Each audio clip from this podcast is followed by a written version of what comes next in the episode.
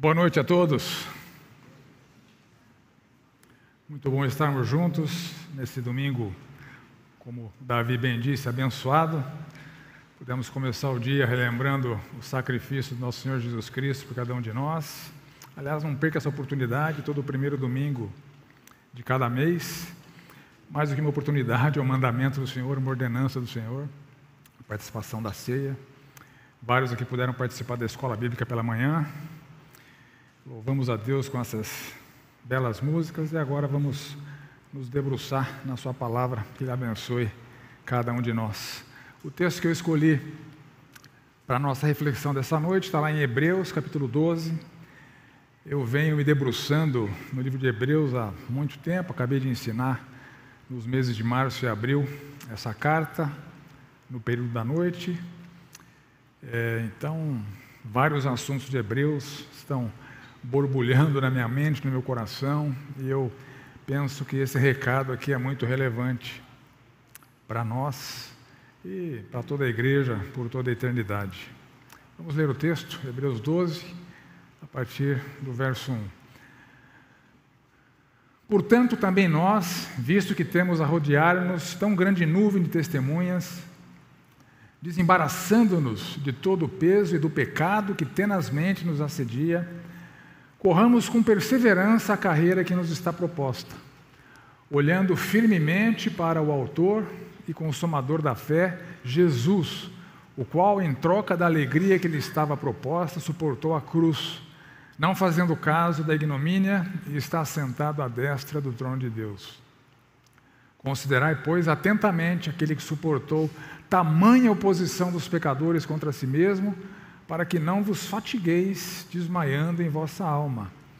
Ora, na vossa luta contra o pecado ainda não tendes resistido até o sangue. E estáis esquecidos da exortação que, como a filhos, discorre convosco. Filho meu, não menosprezes a correção que vem do Senhor, nem desmaies quando por ele és reprovado. Porque o Senhor corrige a quem ama e açoita a todo filho a quem recebe. É para a disciplina que perseverais. Deus vos trata como filhos. Pois que filho há que o pai não corrige, mas se estáis sem correção, de que todos se têm tornado participantes, logo sois bastardos e não filhos. Além disso, tínhamos nossos pais, segundo a carne, que nos corrigiam e os respeitávamos não havemos de estar em muito maior submissão ao Pai espiritual e então viveremos? Pois eles nos corrigiam por pouco tempo, segundo melhor lhes parecia. Deus, porém, nos disciplina para aproveitamento, a fim de sermos participantes da sua santidade. Toda disciplina com efeito, no momento, não parece ser motivo de alegria, mas de tristeza. Ao depois, entretanto, produz fruto pacífico aos que têm sido por ela exercitados fruto de justiça. Por isso, restabelecei as mãos decaídas e os joelhos trôpegos, e fazei caminhos retos para os pés, para que não se extravie o que é manco, antes seja curado. Vamos orar. Senhor amado, é um texto precioso e ao mesmo tempo desafiador para cada um de nós. Eu clamo para que o Senhor use essa reflexão, use a minha vida, fale a cada um dos nossos corações, fale através de mim, apesar de mim, mas que o Senhor produza em cada um de nós o temor que lhe é devido, a atenção às nossas falhas e a correção que o Senhor espera que implementemos em, em áreas de nossas vidas que não estão em pleno acordo com a Sua vontade. Que o Senhor, através desta reflexão, faça a tua obra poderosa em cada um de nós e seja glorificado por cada um de nós. É o que oramos no nome precioso do Senhor Jesus Cristo. Amém. Em Lucas 6, a Bíblia nos descreve um evento na vida do Senhor Jesus Cristo, depois de passar a noite orando, buscando a orientação do Pai, ele desce do monte, se encontra com seus muitos discípulos e comunica a doze deles que estes seriam os seus apóstolos. Esse discípulo em particular, a quem eu vou me referir na sequência, recebeu a notícia. Ele foi escolhido entre os doze. A partir dali, ele passaria um tempo mais próximo do Senhor. Nos próximos três anos, ele acompanharia, mais de três anos, ele acompanharia o Senhor, e de fato isso aconteceu.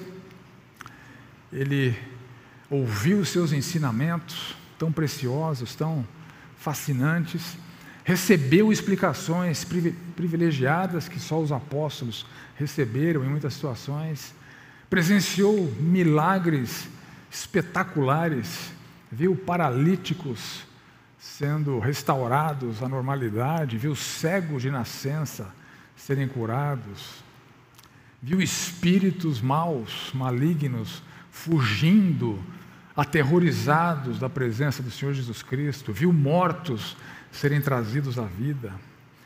Ele próprio recebeu, junto com os demais, poder para ir pregar o reino do Senhor e fazer os mesmos tipos de milagres que o Senhor Jesus Cristo fez. Imediatamente antes da morte do Senhor Jesus Cristo, esse apóstolo teve o privilégio de ter seus pés lavados pelo Rei da Glória. Prometeu, juntamente com os demais, fidelidade incondicional ao Senhor até a morte, fidelidade que nenhum deles cumpriu. O Senhor Jesus, logo que foi preso, foi abandonado por todos, inclusive este, e entrou para a história, juntamente com os demais, entrou para a história porque teve a sua vida é, terminada de uma maneira trágica e precoce. À exceção de João, a tradição nos conta que morreu de velhice, todos os demais apóstolos morreram, foram assassinados por causa da sua fé e da sua dedicação ao Senhor. A promessa vazia que haviam feito finalmente se cumpriu. E este, a quem eu estou me referindo, por 30 moedas de prata, um beijo da traição, um remorso dilacerante, encerrou sua vida tragicamente com suicídio. O mesmo Senhor, as mesmas maravilhas, as mesmas oportunidades, os mesmos ensinamentos, escolhas diferentes e desfechos de vidas tão contrastantes. O que aprendemos com isso? Nossas escolhas fazem toda a diferença. E o autor de Hebreus escreve para sua audiência justamente com esse intuito de conduzir aquela audiência para longe de uma vida com um final tão trágico quanto foi a vida de Judas. A audiência dos Hebreus vivia em tempos difíceis, eh, eles haviam se convertido ao cristianismo e por isso eles eram perseguidos, hostilizados pelos seus compatriotas. Nero, no ano 64, decretou que o cristianismo era uma religião ilícita.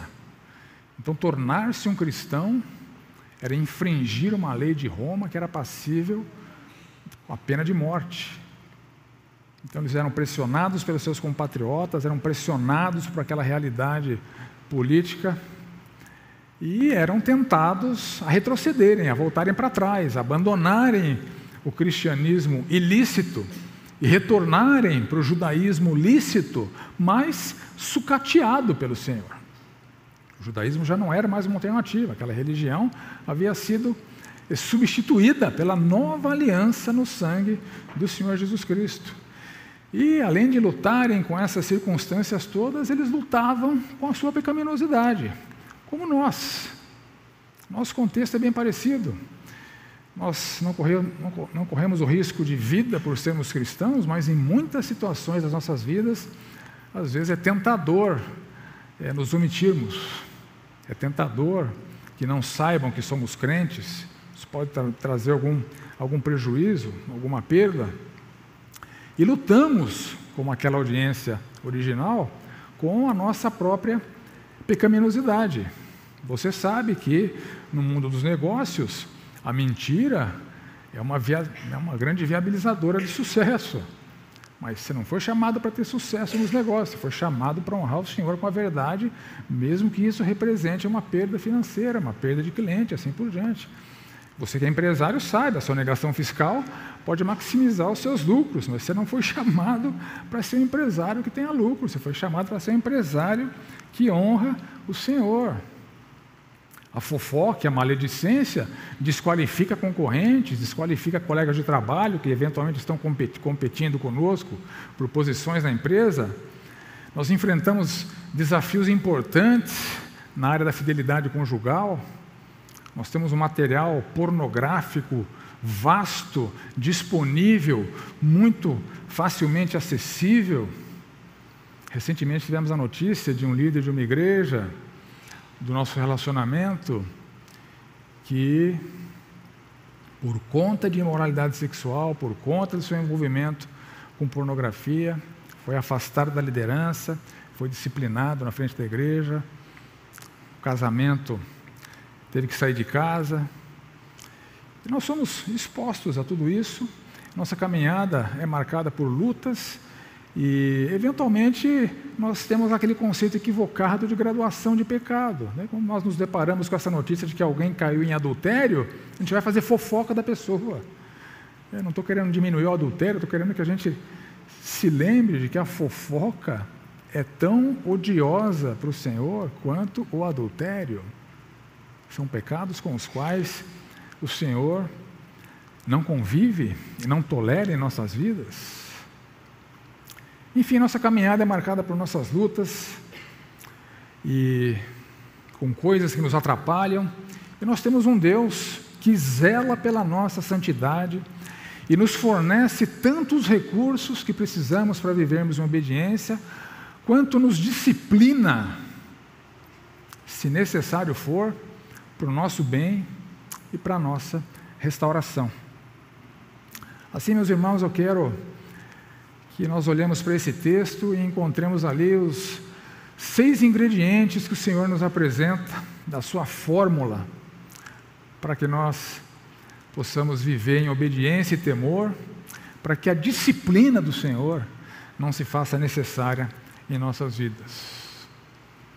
O primeiro ingrediente que o Senhor nos apresenta, logo no começo, verso primeiro, temos a rodear-nos de tão grande nuvem de testemunhas. Perseguir a mesma fé dos heróis da fé, dessa grande nuvem de testemunhas que está sendo referida aqui. E que fé é essa? Portanto, se refere ao que ele falou no capítulo anterior, no capítulo 11. E no capítulo 11, a fé desses heróis da fé, que devem ser imitados em nossas vidas, ela é definida assim: a fé é a certeza de coisas que se esperam e a convicção de fatos que se não veem. Então, nós podemos notar facilmente que na definição de fé da Bíblia, existem dois aspectos principais. Um aspecto que estou chamando aqui de consumação futura, um aspecto escatológico, que se esperam, que não aconteceram ainda, mas que se espera que aconteça, assim como os heróis da fé esperavam que várias promessas fossem concretizadas em Cristo e elas forem, elas foram, nós esperamos coisas que vão se consumar no futuro. Então, esse aspecto da consumação futura. E o segundo aspecto que eu estou chamando aqui, um aspecto da invisibilidade, do que é sobrenatural, do que é metafísico, do que é espiritual, do que não se vê.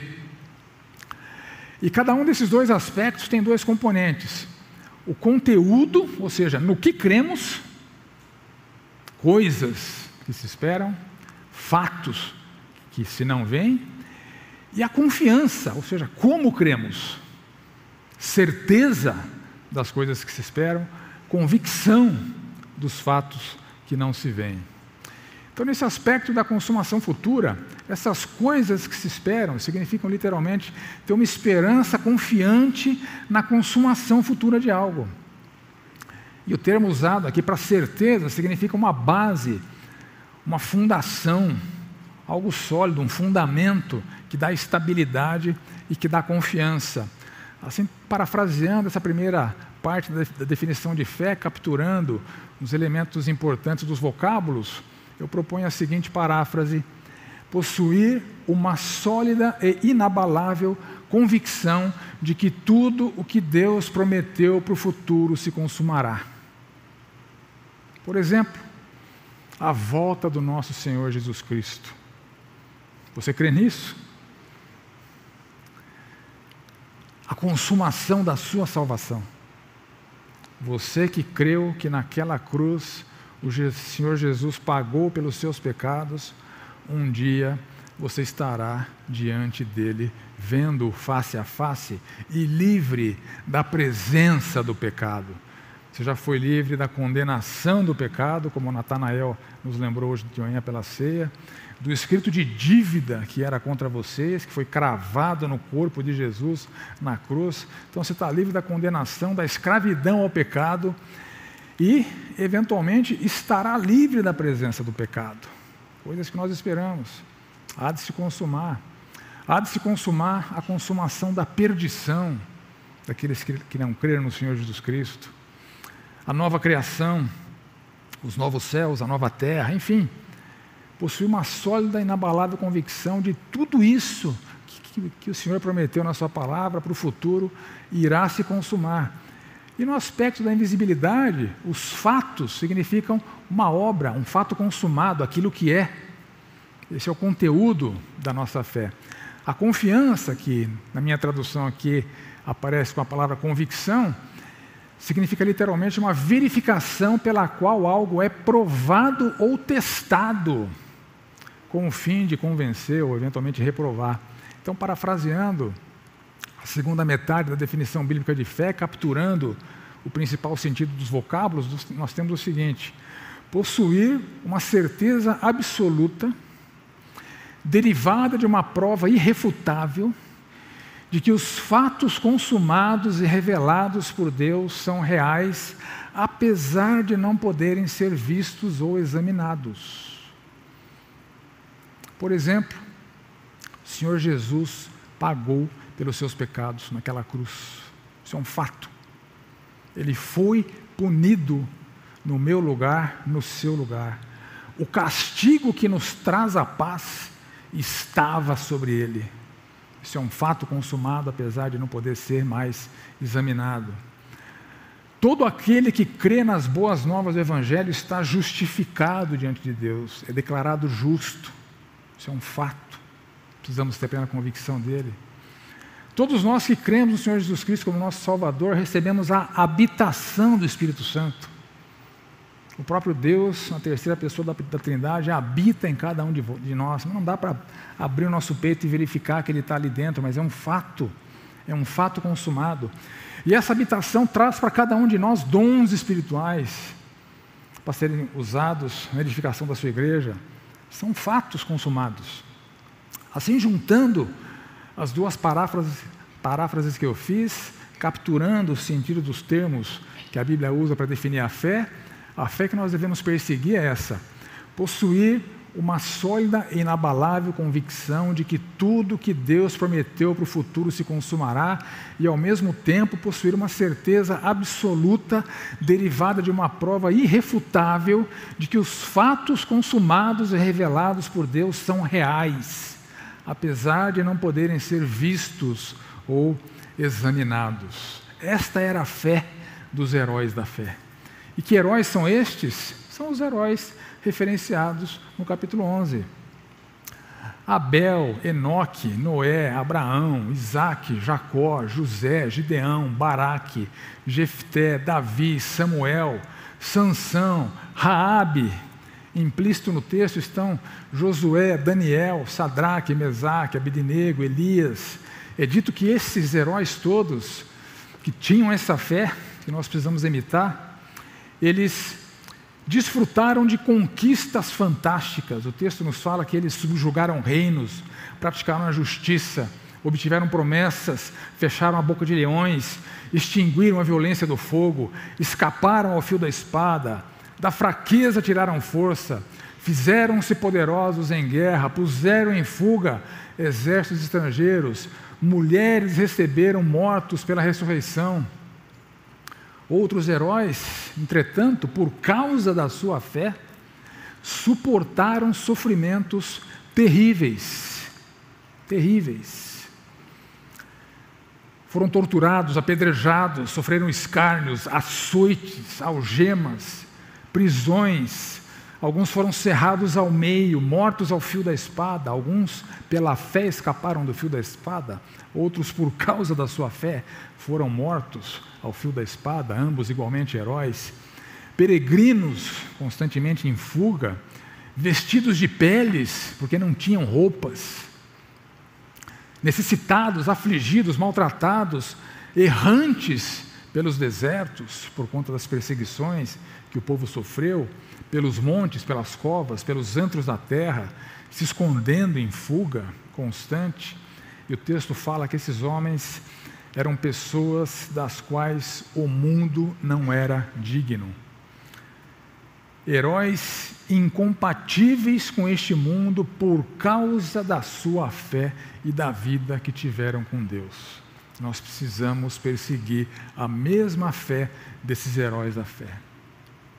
Precisamos constantemente revisitar as suas histórias, ver como é que a sua fé se materializou em suas vidas, tendo a certeza de que essa mesma fé pode ser fortalecida e materializada nas nossas vidas.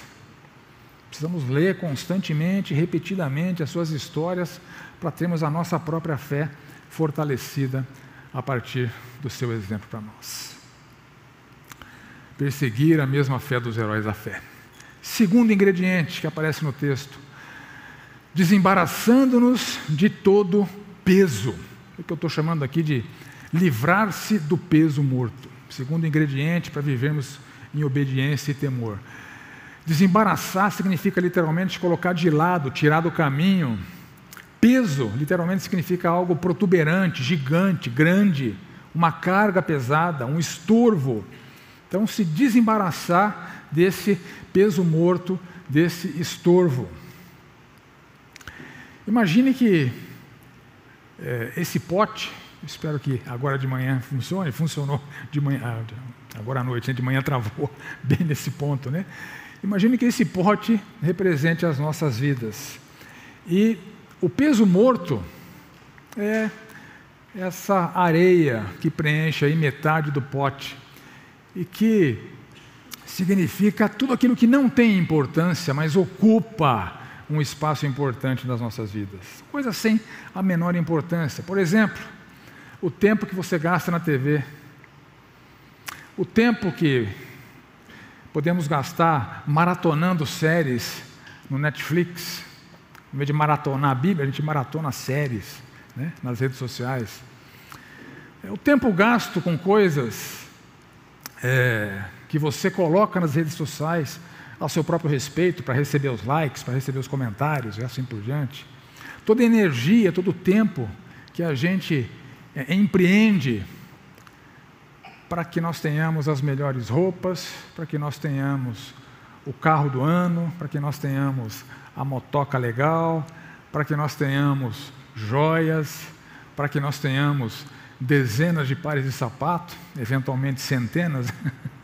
de pares de sapato, compras por impulso que nós fazemos no shopping, enfim, tudo aquilo que preenche as nossas vidas, que ocupa as nossas vidas, mas que aos olhos de Deus não tem a menor importância. É um peso morto, é uma carga pesada, atrapalha aquilo que de fato é importante. Considere essas, essas esferas. É, vermelhas como as coisas que têm alguma importância. Coisas que de fato têm alguma importância, mas não são as mais importantes. Apesar da carga morta, do peso morto, a gente arruma espaço para elas. Nosso trabalho, formação acadêmica, os treinamentos que fazemos para nos aprimorarmos na nossa carreira, para nos desenvolvermos profissionalmente, a educação dos nossos filhos na melhor escola que a gente consegue pagar, nosso patrimônio, gestão dos nossos bens, a poupança que fazemos pensando lá no futuro, as férias que tiramos para descansar, para recarregar as energias, são coisas importantes, mas não são as mais importantes. Mas elas ocupam espaço da nossa vida, somadas ao peso morto, o que, é que acontece? Várias coisas mais importantes não cabem, ficam de fora. Deixamos de fora essas coisas que o Senhor considera como sendo as mais importantes das nossas vidas. E quando fazemos isso, nós pecamos por omissão, porque a Bíblia nos fala que aquele que sabe que deve fazer o bem e não o faz, nisso está pecando. Então, nossa dedicação em conhecer cada vez mais a palavra do Senhor, maratona o livro de Hebreus, maratona o livro de Romanos, né? tempo de oração de qualidade com o Senhor, leitura de bons livros cristãos que nos fortalecem, que nos ensinam, que nos exortam, que nos educam. Crescer com recursos online que estão disponíveis. A internet está cheia de porcaria, de fato, mas está cheia de coisa preciosa também, que pode ser importante é, para o nosso desenvolvimento, para o nosso crescimento. Investir no discipulado dos seus filhos, assim como investir no discipulado dos meus filhos. Porque se você não investe, o mundo investe. Se você não discipula, o mundo discipula. Então, ensiná-los a ler a Bíblia como você lê, ensiná-los a ter um tempo de devoção ao Senhor, de oração, como você tem, ensiná-los sobre os desafios que eles vão encontrar na vida, ajudá-los a superar suas falhas, os seus pecados, conversar com eles sobre as suas lutas, auxiliá-los a vencer as suas lutas, auxiliá-los no processo de superar as, as frustrações que fazem parte da vida, participar de um grupo discipulado aqui na igreja, poder ser usado por Deus para fortalecer outros irmãos em Cristo, ser fortalecido por outros irmãos em Cristo, essa mutualidade, essa dinâmica da igreja de Cristo precisa ser priorizada em nossas vidas. Seu ministério na igreja, o uso dos seus dons para a edificação dessa comunidade, perceber e socorrer pessoas necessitadas, enfim, coisas que Deus afirma na Sua palavra que são as mais importantes e eventualmente não estão tendo espaço em nossas vidas. Isso por causa do peso morto. Então, assim, desembaraçar do peso morto significa priorizar as coisas mais importantes das nossas vidas do ponto de vista de Deus encher as nossas vidas com tudo aquilo que Deus nos ensina que é importante. Preencher nossas vidas com tudo isso. E você vai ver que você preenchendo a sua vida com as coisas mais importantes do ponto de vista de Deus, ainda haverá espaço para as coisas menos importantes, mas também importantes. Seu trabalho, sua formação, enfim, aquelas coisas que eu já discorri sobre ela. E você vai verificar também que vai ter espaço até para coisas que não têm importância. Você pode ver eventualmente sua televisão, você pode ver eventualmente a sua série, pode entrar no, no Instagram, nada disso é pecaminoso. Torna-se pernicioso e prejudicial quando é um peso morto que tira das nossas vidas aquilo que Deus valoriza e que Deus fala que é importante. Então, não permitir que esse peso morto atrapalhe as coisas importantes da nossa vida. Isso é livrar desse peso morto. Terceiro ingrediente para vivermos em obediência e temor: lutar contra o pecado. Assim como tem, temos que nos desembaraçar de todo o peso, temos que nos desembaraçar do pecado que tenazmente nos assedia, segundo o texto. No verso 4, o autor nos fala o seguinte: Na vossa luta contra o pecado, ainda não tendes resistido até o sangue, ou até o ponto de sangrar. Pedro escreveu no capítulo 5 da sua primeira epístola o seguinte: Estejam atentos, tomem cuidado com seu grande inimigo, o diabo, que anda como um leão, rugindo à sua volta, à procura de alguém para devorar, levar ao pecado, desqualificar, entristecer o Senhor. E Paulo escreveu aos Coríntios, no capítulo 10, verso 12: Portanto, se vocês pensam que estão em pé, cuidem para que não caiam. Então precisamos lutar contra esse pecado, desembaraçar do pecado, cujas características que, os, que o texto nos apresenta são essas. O pecado ele é assediante. Ele está correndo atrás da gente. A todo tempo, em todo instante. O pecado é tenaz ele envolve habilmente, ele cerca e incomoda continuamente.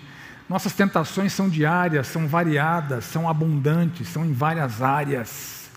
É uma luta nos mantermos santos, aprovados pelo Senhor. E nós precisamos enfrentar essa batalha com todo o vigor que nos é possível. E essa é a acusação que o autor faz para aquela sua audiência. Vocês não estão lutando com o vigor necessário. E é por isso que estão sendo disciplinados. A palavra que aparece no texto como luta, traduzido por, por luta, que é a única ocorrência do Novo Testamento, literalmente é antagonizar o pecado. Resistir, ou seja, batalhar, guerrear, enfrentar como se fosse um inimigo em guerra. Vocês nem sangraram ainda, é a acusação do autor. Vocês precisam lutar com mais ferocidade. Vocês precisam levar essa luta mais a sério. É por isso que estão sendo disciplinados, estão sofrendo. Pode não parecer, mas um dia eu fui um atleta de alto desempenho, né? E antes que algum engraçadinho fale, fale, não foi de sumô não, tá? Foi de judô. Né? Eu era um, um atleta federado, eu competia, eu treinava praticamente todos os dias, participava de competições. Em uma dessas competições eu me lembro que era um campeonato regional, e nesse tipo de campeonato você faz várias lutas até chegar na final. E na penúltima luta, antes da final, eu machuquei seriamente o meu braço esquerdo. Meu adversário caiu sobre o braço e meu cotovelo foi para o beleléu. O braço ficou praticamente inutilizado. Isso no judô é uma vantagem muito significativa. A pegada você tem que fazer com os dois braços. Eu não tinha um braço para pegar. Né? E meu adversário estava inteirão. E uma bobeada que ele deu, eu consegui pontuar em cima dele, ganhei um ponto, consegui resistir às suas investidas para pontuar sobre mim, consegui levar a luta até o final, sem receber nenhuma penalidade, e mesmo com aquele braço inutilizado, acabei é, vencendo aquela luta e ganhando aquela tão almejada medalha. Nossa luta contra o pecado é assim. Eventualmente a gente vai ter dores, vai ter sofrimento, vai ter, vai ter um braço que não vai estar funcionando, mas isso não é desculpa para desistir. Nós temos que perseverar até o fim, lutar com todo o vigor que nos cabe, porque Deus leva muito a sério a nossa luta contra o pecado. nossa jornada cristã como essa competição de alto nível. Eventualmente vamos nos machucar, eventualmente vamos cair, vamos levar algum tombo. Para esses momentos, Deus nos disponibiliza em Cristo a confissão dos pecados. Se confessarmos nossos pecados, Ele é fiel e justo para nos perdoar os pecados e nos purificar de toda injustiça. Se confessou seu pecado, você volta para o estado original antes de ter pecado.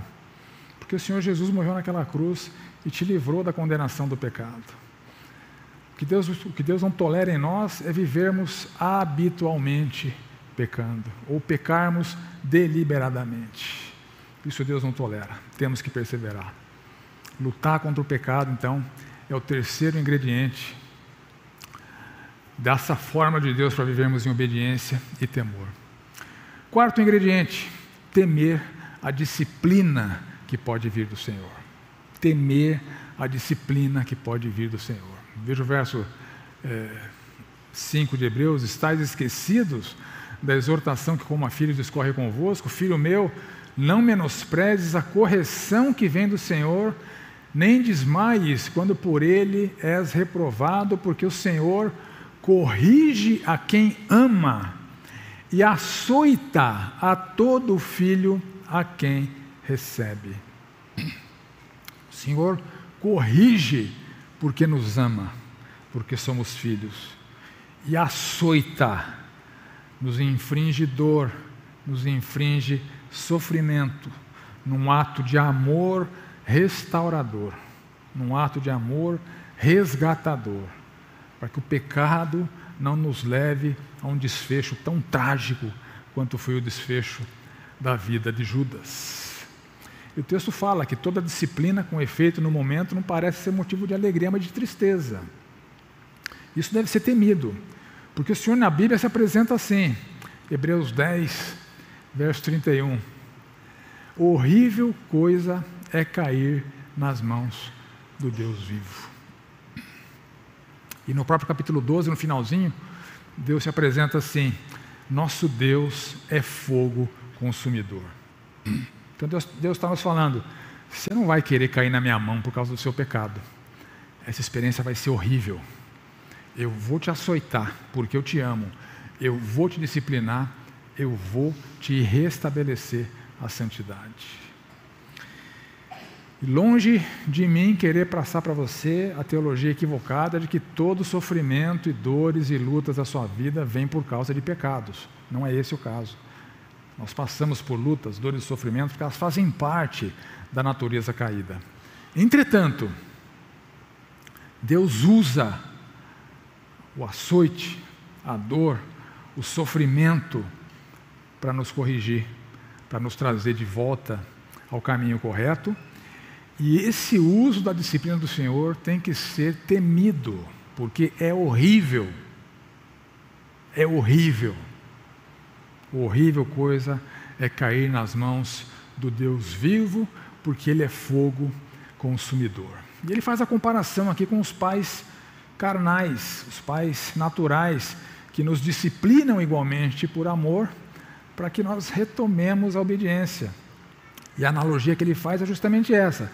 Se seu pai imperfeito, carnal, te disciplinava, te corrigia, imagine o Deus perfeito, o Deus eterno, o Deus que é um pai amoroso, que zela tanto pela retidão das nossas vidas, não, não, ele não nos corrigiria com o, o rigor e o vigor necessário para a nossa restauração. E o texto fala, disciplina é dolorida, né? mas ela produz fruto pacífico, ela produz retorno à paz com Deus, ela produz fruto de justiça, ela produz retorno à retidão moral, mas deve ser temida. Então, se falhamos na nossa luta contra o pecado, a disciplina do Senhor é inevitável e nós devemos temê-la porque ela é horrível. Quinto ingrediente para vivermos em obediência e temor, segundo o texto, correr com perseverança a carreira que nos está proposta. Correr com perseverança significa literalmente correr com constância, com resistência, com estabilidade, é persistir sem desanimar, sem desistir, sem fraquejar. A carreira que está proposta, aqui o termo utilizado é a competição dos, dos gregos, né? como se fosse uma competição esportiva.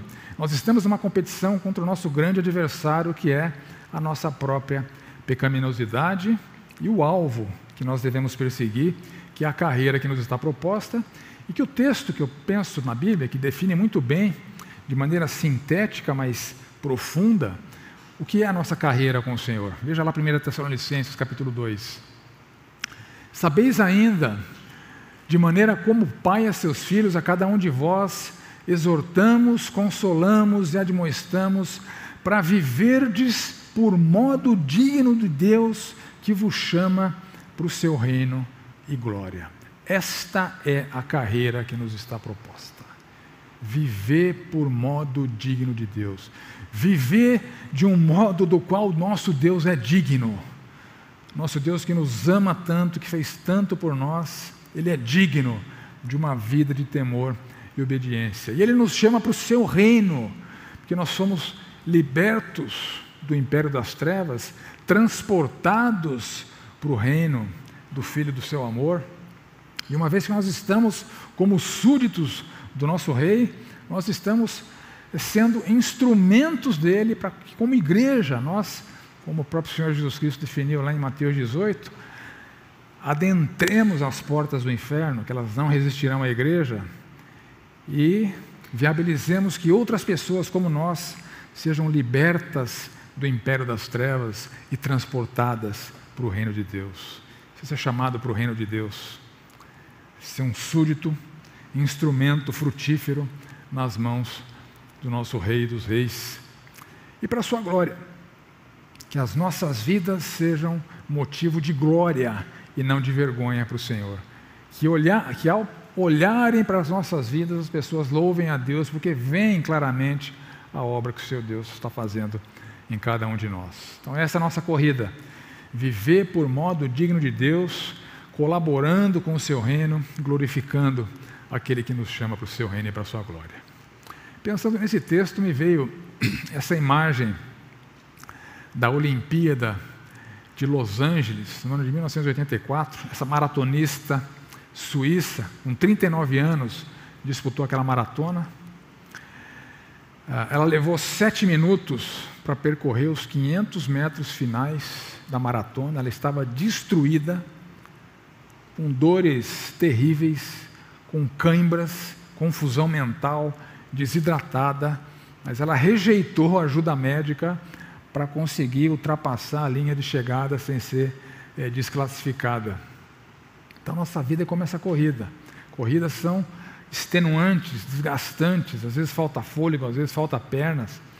E a figura de linguagem lembra bem que é, os corredores, apesar das suas dores e cansaços, eles perseveram e mantêm o foco na linha de chegada. Assim tem que ser com, com a nossa jornada.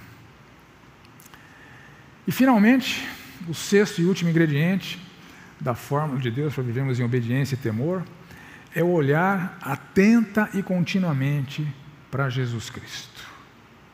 Verso 2: olhando firmemente para o Autor e Consumador da fé, Jesus, o qual, em troca da alegria que lhe estava proposta, suportou a cruz, não fazendo caso da ignomínia que está sentado à destra do trono de Deus. Considerai, pois, atentamente aquele que suportou tamanha oposição dos pecadores contra si mesmo, para que não vos fatigueis desmaiando em vossa alma. Então, olhar continuamente para o Senhor Jesus Cristo. Lembrar continuamente que Ele é o autor da nossa fé. Nós só cremos um dia nele porque Ele viabilizou, Ele nos concedeu o dom da fé. Ele é o consumador da nossa fé, Ele é o aperfeiçoador da nossa fé. E ao olharmos firmemente, continuamente para Ele, nós precisamos lembrar do preço que lhe custou estarmos nós aqui reunidos como igreja, chamando de Senhor e de Salvador. Ele foi separado do Pai, ele foi crucificado no nosso lugar, ele foi punido pelas nossas culpas. Lhe custou um alto preço os nossos pecados. Nós não podemos banalizar os nossos pecados. Olhando para o Senhor Jesus Cristo, nós precisamos nos lembrar daquilo que Paulo fala em 2 Coríntios capítulo 5. O amor de Cristo nos constrange, motiva, impulsiona. Julgando nós isto, um morreu por todos, logo todos morreram. E ele morreu por todos para que os que vivem não vivam mais para si mesmos, mas para aquele que por eles morreu e ressuscitou. Nosso pecado custou muito para o nosso Senhor. Seu sacrifício foi extremo por causa do pecado. É razoável ficar olhando para Jesus e negligenciar a santidade que Deus espera de cada um de nós? O texto de Hebreus fala que isso é submeter Jesus à vergonha. Nosso descaso em relação ao pecado, a nossa falta de empenho na luta contra o pecado, a nossa falta de temor à disciplina de Deus, envergonham o Senhor Jesus, Jesus Cristo, expõem o Senhor Jesus Cristo à vergonha. Perseguir a mesma fé dos heróis da fé, livrar-se do peso morto, lutar contra o pecado, temer a disciplina, correr com perseverança e olhar atenta e continuamente para Jesus. Comecei nessa mensagem nos lembrando do fim trágico de Judas, vou encerrar nos lembrando da vida gloriosa do apóstolo Paulo. A igreja de Jerusalém pode ter escolhido Matias para substituir Judas, mas quem escolhe apóstolo é o Senhor Jesus Cristo. E ele escolheu Paulo para ser o seu apóstolo é, entre os gentios. Paulo era alguém que perseguia a mesma fé dos heróis da fé. E nas suas epístolas isso fica muito claro. Ele tem um capítulo em Romanos dedicado a falar sobre a fé de Abraão. Ele menciona Abraão para os Gálatas. Paulo era alguém que se livrou do peso morto da sua vida, que o atrapalhava na sua jornada com Deus. Ele escreve aos Filipenses dizendo o seguinte: O que para mim era lucro, isso considerei perda por causa de Cristo. Sim, deveras considero tudo como perda por causa da sublimidade do conhecimento de Cristo Jesus, meu Senhor, por amor do qual perdi todas as coisas e as considero como refúgio para ganhar a Cristo. Que coisas são essas? Ele diz antes: circuncidado ao oitavo dia, da linhagem de Israel, suas credenciais humanas judaicas eram impressionantes, da tribo de Benjamim, hebreu de hebreus, quanto à lei, fariseu, quanto ao zelo, perseguidor da igreja, quanto à justiça que há na lei, irrepreensível. Coisas que ele tanto valorizava, na verdade o afastavam de Deus, e ele se livrou desse peso morto. Paulo era alguém que lutava contra a sua própria pecaminosidade, não tinha vergonha de falar, de falar isso. Além de dizer certa vez que ele era o principal dos pecadores, em Romanos capítulo 7 ele fala o seguinte: Eu não faço o bem que eu prefiro, mas o mal que eu não quero, este faço. Miserável homem que sou, quem me livrará do corpo desta morte? Paulo, como nós, era alguém que tinha suas lutas contra o pecado. Paulo era alguém que temia a disciplina de Deus. Aos Coríntios, certa vez, ele escreveu: Eu esmurro meu corpo, eu reduzo a escravidão, para que, tendo pregado a outros, não venha eu mesmo a ser desqualificado. E sobre a sua missão de pregar o Evangelho, certa vez ele escreveu o seguinte: Ai de mim, se não pregar o Evangelho. Ele temia a disciplina de Deus e corria com perseverança a carreira que Deus propôs para ele. Aos Filipenses ele escreve o seguinte: Meus irmãos, quanto a mim, não julgo ao ver alcançado, mas uma coisa faço, esquecendo-me das coisas que para trás ficam, avançando para as que diante de mim estão, prossigo para o alvo, para o prêmio da soberana vocação de Deus em Cristo Jesus. E Paulo olhava contínua e atentamente para o Senhor Jesus Cristo, a ponto de escrever essas palavras: Sede meus imitadores, como também eu sou de Cristo. Será que essas palavras cabem na sua boca ou na minha boca?